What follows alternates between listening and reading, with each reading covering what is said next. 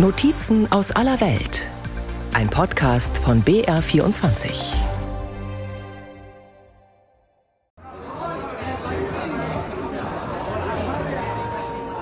Die Weißweinflasche im Eiskübel ist schon halb leer. Julie und ihre Freundin Sam füllen die Gläser nach, stoßen mit ihren Männern auf Julies Geburtstag an.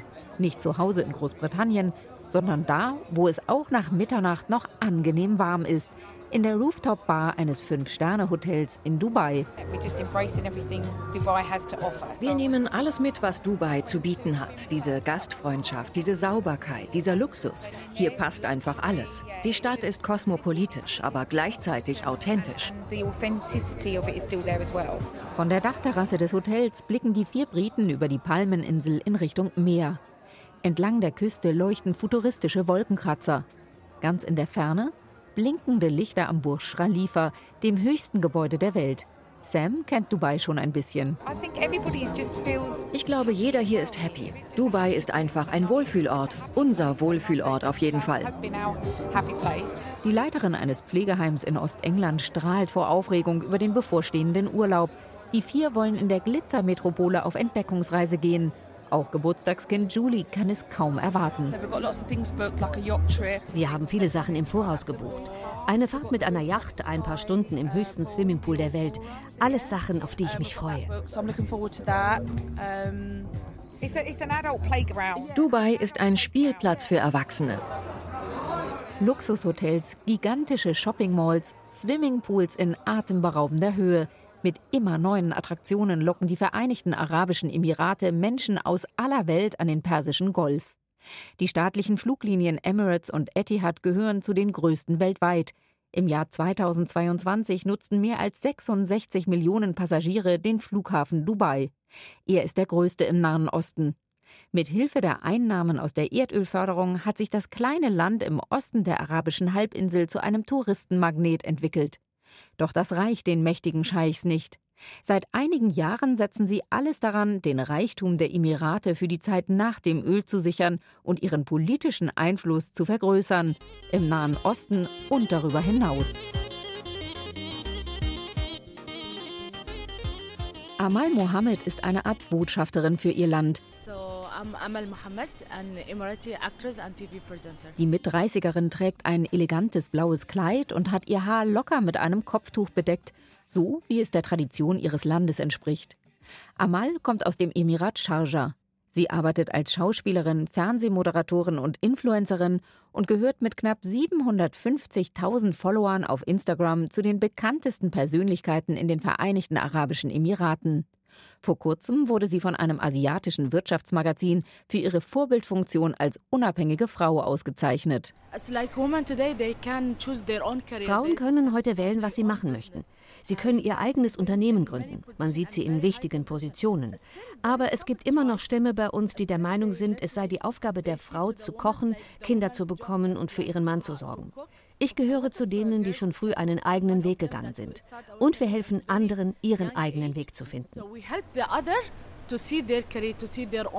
Seit ihrem neunten Lebensjahr tritt Amal im Fernsehen auf und verdient ihr eigenes Geld.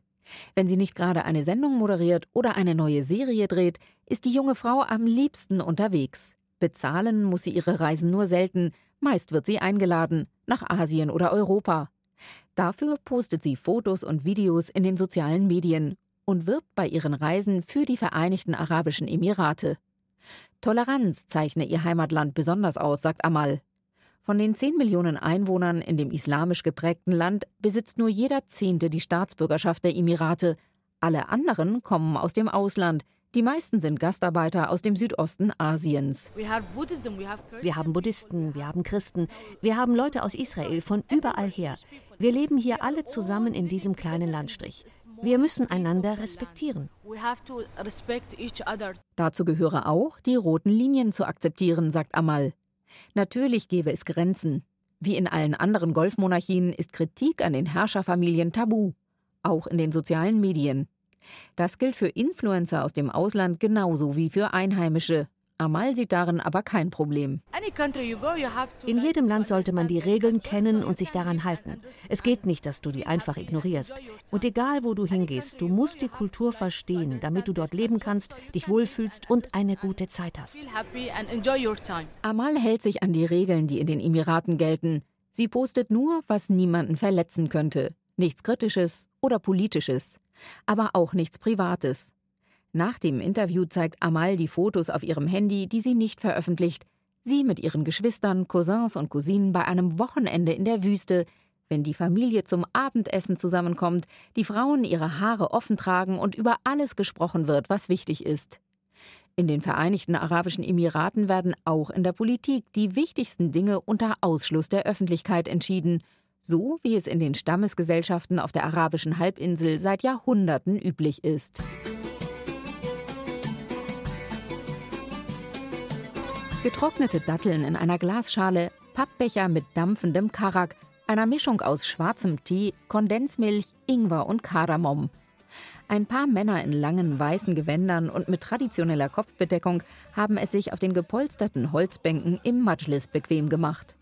Der öffentliche Versammlungsraum liegt direkt am Hafen im historischen Zentrum der Stadt Sharjah und ist einer der wenigen Orte in den Vereinigten Arabischen Emiraten, die so wirken, als hätten sie sich in den vergangenen Jahrzehnten kaum verändert. Jedes Haus hat einen Majlis, erklärt Ali Yusuf Obeid al-Kassir. Dort kommen ganz bestimmte Leute zusammen, Geschwister und Familienmitglieder. Aber dieser Raum hier, dieser Raum hier ist offen für jeden. Ali Yusuf mag das. Der 82-Jährige lernt hier manchmal neue Leute kennen. Noch viel öfter plauscht er mit alten Bekannten. Oder er erzählt interessierten Gästen, wie es früher aussah auf der arabischen Halbinsel. Verblichene Schwarz-Weiß-Fotos an den Wänden zeugen davon.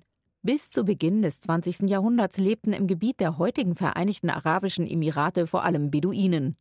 Sie zogen mit ihren Kamelen von einer Oase zur nächsten, lebten von Handel und von den Raubzügen ihrer berüchtigten Piratenschiffe im Persischen Golf. An der Küste vor den damals noch kleinen Orten Abu Dhabi und Dubai versuchten Perlentaucher ihr Glück. Auch der Vater von Ali Youssef. Vier Monate im Jahr war mein Vater nicht da. Er tauchte nach Perlen für sehr wenig Geld. Ein beschwerliches Leben zwischen Meer und Wüste, bis in den Emiraten Erdöl entdeckt wurde. Erste Exporte sorgten in den 60er Jahren für üppige Einnahmen. Damals hatten die Emirate enge Verbindungen zum Vereinigten Königreich und standen unter einem sogenannten Schutzvertrag. Im Dezember 1971 entließ Großbritannien die Emirate in die Unabhängigkeit. Die Herrscher von sieben Scheichtümern Abu Dhabi, Dubai, Sharjah, Ajman, Fujairah, Ras El Khaimah und Umm al-Quwain schlossen sich zu einer Föderation zusammen. Vor 50 Jahren gab es hier nicht viel, nicht einmal richtige Schulen. Eigentlich kann man sagen, Schulen, Universitäten und Krankenhäuser wurden erst in den Tagen der Staatsgründung gebaut. Ali Youssef erinnert sich noch gut an Sheikh Zayed, den ersten Präsidenten der Emirate. Der war gleichzeitig der Emir von Abu Dhabi, dem größten und reichsten Staat der Föderation. Der charismatische Staatsmann ließ Straßen und Brücken bauen, Krankenhäuser, Schulen und Universitäten. Darüber hinaus erlaubte er auch die Errichtung von Kirchen und Tempeln, obwohl die offizielle Religion in den Emiraten der Islam ist.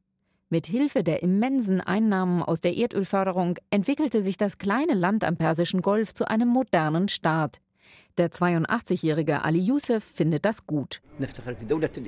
Wir sind stolz auf die Emirate. Wir leben jetzt in einem Land, zu dem andere aufschauen und sich fragen, wie haben sie das geschafft? Und verglichen mit anderen Ländern in so kurzer Zeit.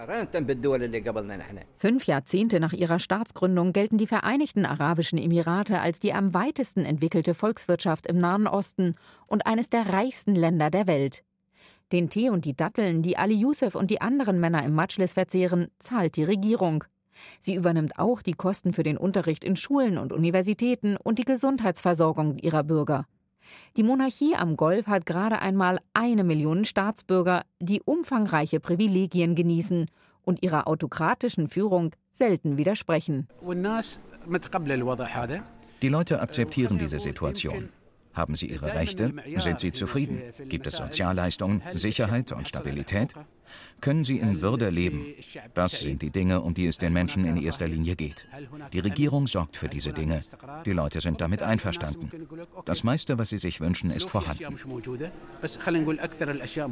Erklärt Mohammed Al-Hamadi, Chef der Journalistengewerkschaft und ehemaliger Chefredakteur der emiratischen Tageszeitung Al-Ittihad. Als 2011 Menschen in Tunesien, Ägypten, Syrien und anderen Ländern der arabischen Welt auf die Straße gingen und gegen ihre autoritären Herrscher protestierten, fühlten sich auch die Machthaber auf der arabischen Halbinsel bedroht.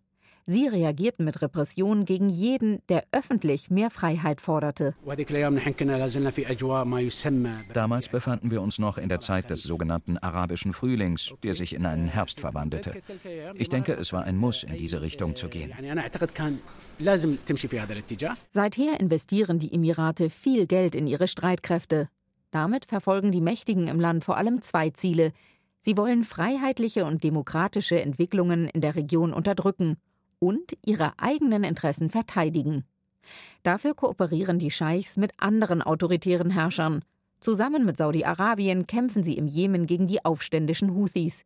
Die autokratischen Regime in Ägypten und im Sudan unterstützen sie finanziell. Darüber hinaus kontrollieren sie seit einigen Jahren mehrere Häfen entlang des Horns von Afrika, am Golf von Aden und am Roten Meer. Einerseits befördern die Emirate ihre handelspolitischen Interessen indem emiratische Firmen Häfen ganz schlicht bewirtschaften. Und äh, die Emirate befördern geopolitische Interessen, indem sie auch der emiratischen Marine und teils auch anderen emiratischen Teilstreitkräften Stützpunkte in und nahe diesen Häfen äh, verschaffen. Die äh, Emirate bauen da ein wirtschaftliches, aber auch militärisches Seereich auf, ganz ähnlich wie Oman das im, im frühen 19. Jahrhundert getan hat. Erklärt Guido Steinberg, Islamwissenschaftler bei der Stiftung Wissenschaft und Politik in Berlin. Auf diese Weise bauen die Emirate ihren Einfluss auf die Weltwirtschaft aus. Sie haben enge Beziehungen mit Russland, aber auch mit den USA und Israel. Und mit der Organisation von Großereignissen versuchen sie, möglichst viele Menschen in die Emirate zu locken. Die Expo 2020 und der Weltklimagipfel 2023 sind Beispiele dafür.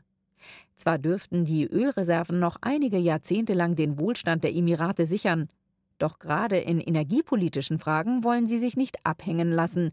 Deshalb wird mitten in der Wüste, einige Dutzend Kilometer von Abu Dhabi entfernt, schon an der Zukunft geschraubt. Bagger mit großen Schaufeln schieben Sand über eine freie Fläche, Kräne bewegen ihre langen Hälse über einer riesigen Baustelle. Schilder am Straßenrand weisen den Weg in Richtung Mazda City. Mitten in der Wüste wächst eine Stadt, die CO2-neutral werden soll. Steve Severance gehört als Director of Growth zum Management des Megaprojekts. Er arbeitet seit 14 Jahren in Mazda City und wirkt so enthusiastisch, als sei es sein erster Arbeitstag. Kohlenwasserstoffe haben eine enorme wirtschaftliche Entwicklung ermöglicht. Aber sie zerstören auch unseren Planeten. Wir müssen uns also davon entfernen, aber gleichzeitig den Menschen in fortgeschrittenen Volkswirtschaften eine gewisse Lebensqualität sichern und den Lebensstandard von Menschen in anderen Ländern verbessern. Und um das zu erreichen, brauchen wir neue Formen von Energie. Mazda ist arabisch und bedeutet Quelle. Die klimafreundliche Stadt wurde bereits 2006 initiiert, als Nachhaltigkeit noch kein großes Thema war, aber zwei Jahre später unterbrochen, wegen der weltweiten Finanzkrise.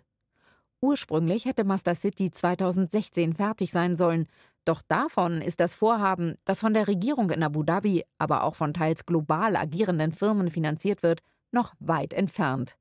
Die Ziele sind im Laufe der Zeit bescheidener geworden, eine CO2-neutrale Stadt mitten in der Wüste erscheint mittlerweile unrealistisch. In den vergangenen zehn Jahren sind auf dem riesigen Gelände nur wenige neue Gebäude entstanden. Von einer echten Stadt kann keine Rede sein.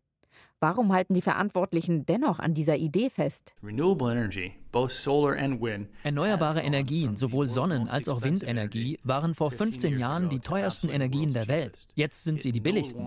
Es ist schon längst keine Zumutung oder finanzielle Belastung mehr, erneuerbare Energien zu nutzen. Im Gegenteil, es ist eine finanzielle Belastung, Kohlenwasserstoffe zu nutzen. Ein Besuch in Mazda City macht klar, hier geht es nicht allein um den Klimaschutz, sondern vor allem um sehr viel Geld. Das haben die Vereinigten Arabischen Emirate früh erkannt. Sie wollen sich von ihren Erdölreserven unabhängig machen und bis 2050 klimaneutral sein. Deshalb werden in Master City Ideen entwickelt, die den Emiraten und anderen Ländern in heißen Regionen ermöglichen könnten, ihren Energieverbrauch zu drosseln. Der Deutsche Lutz Wilgen arbeitet an der Nachhaltigkeitsstrategie von Master City. Eine reizvolle Aufgabe, sagt der Architekt. Ich meine, für mich finde ich das unheimlich toll, dass man sich generell an einem Projekt beteiligen kann, wo man sieht, dass man dazu beiträgt, eine bessere Welt zu schaffen. Irgendwo muss man ja anfangen. Man kann ja nicht nur immer sagen, ja gut, das ist aber nicht unbedingt die Antwort. Okay, sehe ich völlig ein. Es ist vielleicht nicht die Antwort, aber es ist ein, ein Weg zu der Antwort.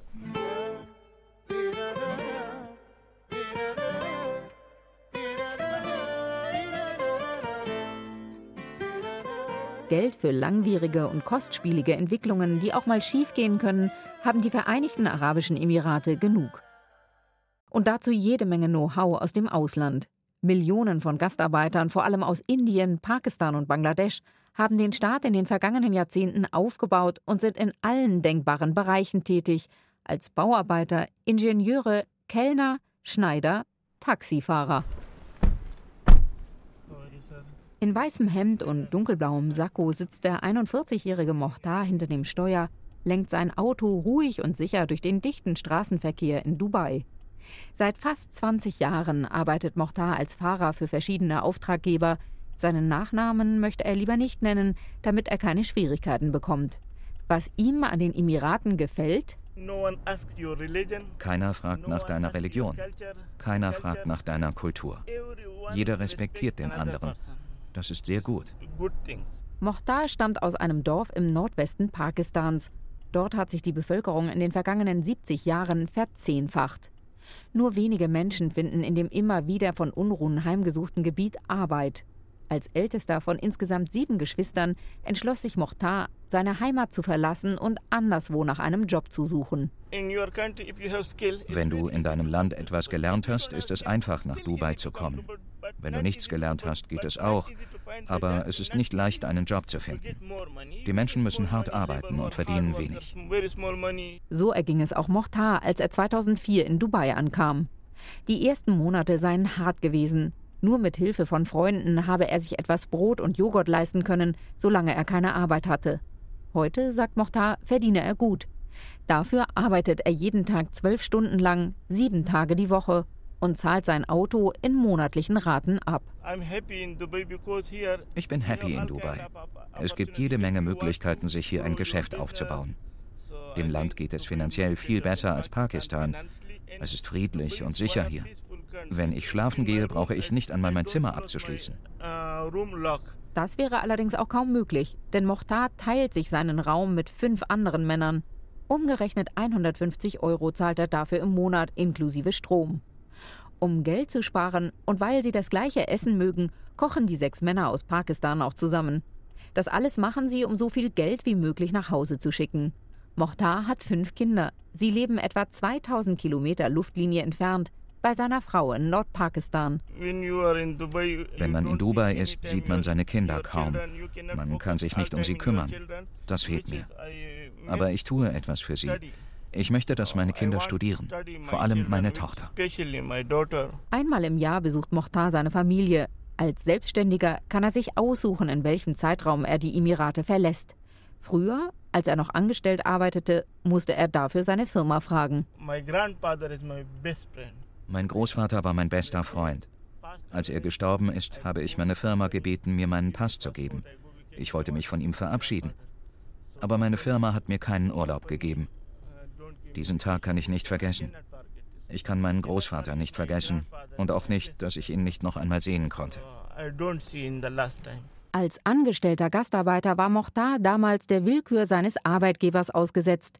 In den Vereinigten Arabischen Emiraten würden viele Arbeitnehmer ausgenutzt, sagt Joey Shea von der Menschenrechtsorganisation Human Rights Watch. E Gastarbeiter in den Vereinigten Arabischen Emiraten unterliegen dem Kafala- oder Sponsoring-System, das oft missbraucht wird. Die Visa der Arbeitnehmer sind an die Arbeitgeber gebunden. Deshalb können die Arbeitgeber ihre Position ausnutzen und tun das auch oft.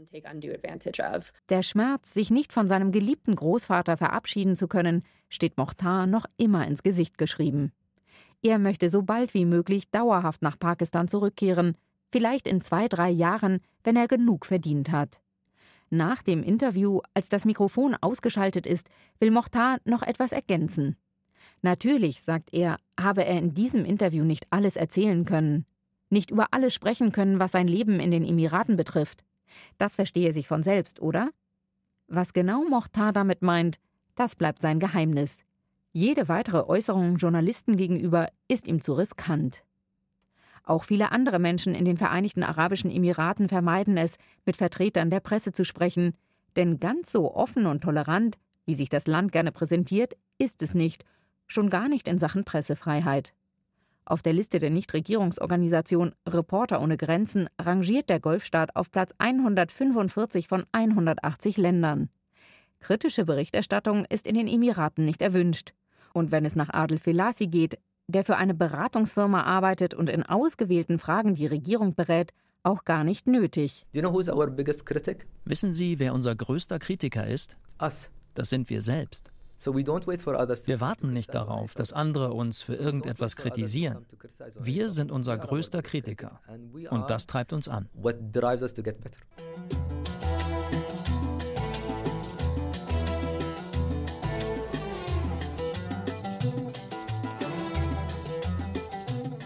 Überall wollten die Vereinigten Arabischen Emirate die Besten sein. In der Bildung, im Gesundheitswesen, in Sachen Sicherheit und Effizienz, sagt Adel Felassi. Tatsächlich mischt das Land in vielen Bereichen an der Weltspitze mit. Doch in welchen Bereichen müssen sich die Emirate noch verbessern?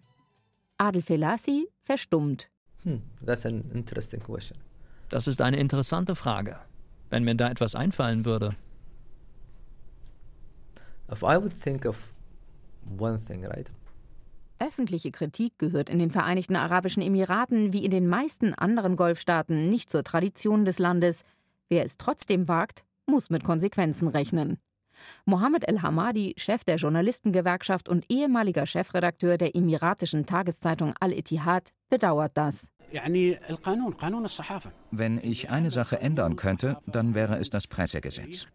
Wir brauchen ein Gesetz, das dem Journalismus dient und das es Journalisten ermöglicht, ohne Angst zu arbeiten, eine Meinung zu äußern, zu kritisieren, ohne zu zögern. Außerdem müssen die Beschränkungen für Journalisten und die Presse reduziert werden. So klar drückt das in den Emiraten kaum jemand aus. Innenpolitisch seien die Vereinigten Arabischen Emirate in den vergangenen Jahren immer restriktiver geworden, sagt Guido Steinberg, Islamwissenschaftler von der Stiftung Wissenschaft und Politik in Berlin. Verantwortlich sei dafür vor allem Mohammed bin Zayed, Präsident der Emirate und Sohn des Staatsgründers Sheikh Zayed. Im Westen hat ja lange die Vorstellung vorgeherrscht, dass es gewissermaßen notwendigerweise eine Entwicklung hin zur Demokratie geben muss in der arabischen Welt. Die Vereinigten Arabischen Emirate machen uns vor, dass es auch anders geht. Mohammed bin Zayed vor allem hat den Autoritarismus im Land verschärft. Die Freiräume für politische Opposition oder auch nur für abweichende politische Meinungsäußerungen, die sind in den letzten Jahren extrem geschrumpft. Trotzdem oder vielleicht auch deshalb sind die Emirate gleichzeitig zu einer Regionalmacht geworden und werden weltweit sehr viel ja, prominenter wahrgenommen, als das noch vor zehn Jahren der Fall war. In der Rooftop-Bar auf der Palmeninsel haben Julie und Sam ihre Gläser geleert. Noch eine Flasche? Scheint der Blick des Kellners zu fragen. Der Service hier ist picobello. Sogar jetzt in der Nacht, in den vergangenen zwei Stunden, wurden wir hier tadellos bedient. Super Service, super Essen, einfach alles. Wolkenkratzer, Einkaufstempel, Besucherrekorde. Den Vereinigten Arabischen Emiraten gelingt es immer wieder neu, die Aufmerksamkeit auf sich zu ziehen. Doch die moderne Fassade dient vor allem einem Ziel, der Sicherung von Geld und Macht.